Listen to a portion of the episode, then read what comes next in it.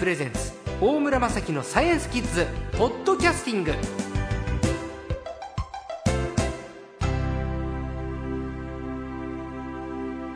さあ今週の最高も株式会社エール代表の岡島玲奈さんです。こんにちは。こんにちは。えー先週お話を伺いました。岡島さんはこのエールという会社人工的に流れ星を作ってくれる会社ということでその流れ星一つ100万円という、まあ、かなり高額なお話でした。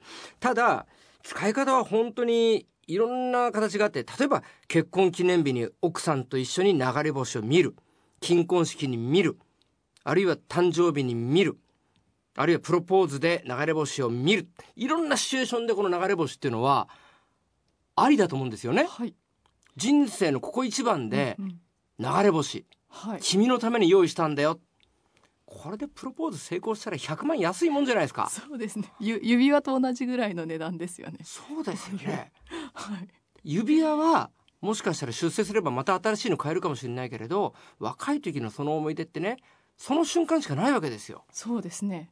ありですよただ はい。僕は今ちょうどね今年の6月が結婚20周年だったんではい。終わっちゃったんですよ、はい100万出す意味が今ないんですよ次どうしよう？息子の成人の時とかですかね？成人でもいいですし、ええーっとまあ30周年40周年じゃあ10年後で大丈夫ですかね？今後はもありますしあ25年の銀婚式でやるいいですね。うんはい。ぜねひ、ぜひお願いします。その頃には。はい。で、ま、まだだからこれは、えー実現はしていないという。そうですね岡島さんははいその会社を今立ち上げて、その実現に向けて、粛々と準備をしているということなんですね。はい。で課題は、えー地球の上500キロ回る軌道に人工衛星を回らせてお客さんの求めた時間場所で流れ星を発生させる。これが一つ難しい。それからきれいに光らせる。これも難しい。はい。でもきれいに光らせるための粒々の材料は企業秘密で素晴らしいものが今用意されているとい。うところまで伺いました、そうです。ここから先の話なんですけれど、はい。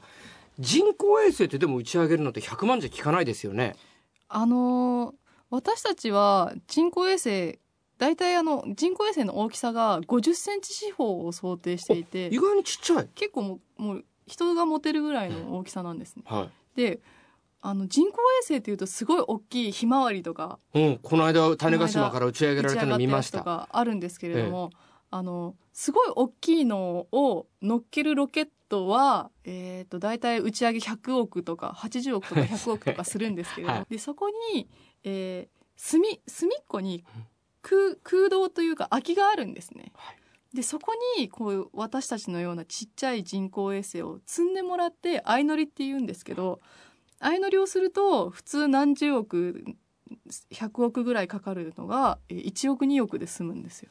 いやそうですねいやでおっしゃる通りだと思います、でこの間ひまわりに相乗りすればよかったのに。あれはえっ、と JAXA は確かえっ、と商業用衛星まだ乗っけてくれないんですよ、ね。なるほど。はい、じゃあそういうの乗っけてくれる人工衛星のロケットがあるんですね。はいえ、例えばね。どどロシアとかです。はあ。ロシアとアメリカが今多いいですね。そういう相乗りでビジネスやるのは。はい日本でもじゃあそういうふうにいろんな会社が相乗りしてはい。人工衛星飛ばしているのは結構報じられてないけれどあるんですあね、ありますね。はい。例えばどういう目的で飛ばしているんだろうかえーと小型の人工衛星でいうと、やはりあの研究目的が一番多いんですけれども、商業用利用ですですとあのウェザーニュースさんはあがあのあの天気予報をやられてる会社ですね。であれがえっ、と北極海航路をうんえっ、と見つけるみたいなので小型の人工衛星を1個打ち上げていて、はい。どういうことかというとあの地球ってこう丸いじゃないですか。はい。でみんなこう氷がない、えー航路を行くのですごいあの赤道に近いほどあのすごい距離ってかかるんですけどちょっと若干地球は楕円形だって言いますね横にね。ね。扁平してるという。で、えー、とこっちからこっちに行きたい、えー、と どうしよう。より北極を通過してヨーロッパから日本に行った方が距離が近いということ。近いです。はい。うん。でその時に氷がやっぱり船にとっては邪魔なので,、はい。でその北極海航路を見る衛星からあのここが道があるみたいなのを船に情報提供して、えでそこを行けるようにするっていう目的でやられてましたね。あ北極海は陸じゃないからあの北極の氷ははい。動いているので、じゃあその変化するんですね。はい、そうです。ああじゃあ今ここで船だったらあの氷河にぶつからないで普通に通れますよとかそういうことなんですね。すね。氷山にぶつからないで、はい、あそういうのをナビゲートしてくれるシステムを人工衛星はい、から教えてくれるってこと？そうですね。人工衛星を使って観測しているっていう。なるほど。ただ岡島さんは、まあ、同じように打ち上げられるんだけどそれは散らして流れ星にしちゃうというそうですね。結構使い捨てというかワンテイクというか そう。一発屋というかまあでもあの一気に1000発入ってるので、ええまあ2、3年かけて1000発の注文を受けていって、ええ流して最終的にはその人工衛星もドボンっていう感じです。ああなるほど、はいこの岡島さんのね具体的にこの目標としては何年頃この流れ星はい。人工流れ星実現させたいですか、そうですね。あの、第1期目が2017年おに打ち上がっているといいなと思っています。で、その中期的な目標としては、2020年の東京オリンピックの開会式で流したいなって素晴らしい思ってます。素晴らしいありがとうございます。一個言っていいですか、はい。もしでも開会式で雨降ったらどうするんですか？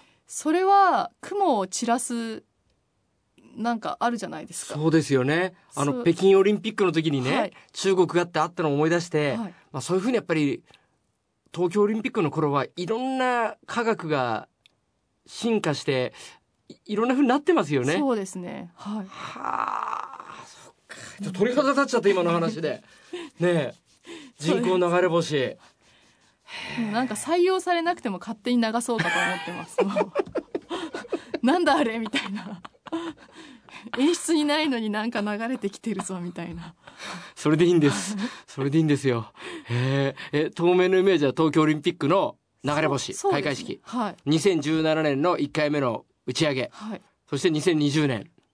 つながっていくわけですね。はい。これ星の話にちなんでですけど、うんこれから冬ですけどねはい。夜空を楽しむコツっていうのは何かありますか？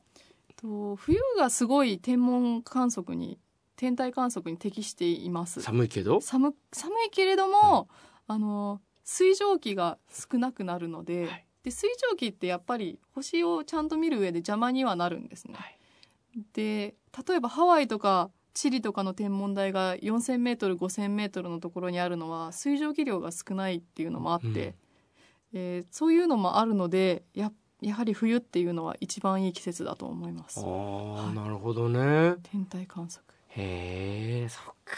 僕北海道に住んでるので答えますせ相当厳しいですせ相当寒いはい。でもね陸別というところがあって、はい。そこにすごい大きい天文台があるんですよ、うん。時々行くんですけど、はい。縛れる中で星見ると確かにあのいろんな意味で鳥肌が立ちます。はい。いやーありがとうございました。えー今週の最高は株式会社エール代表の岡島玲奈さんでした。どうもありがとうございました。ありがとうございました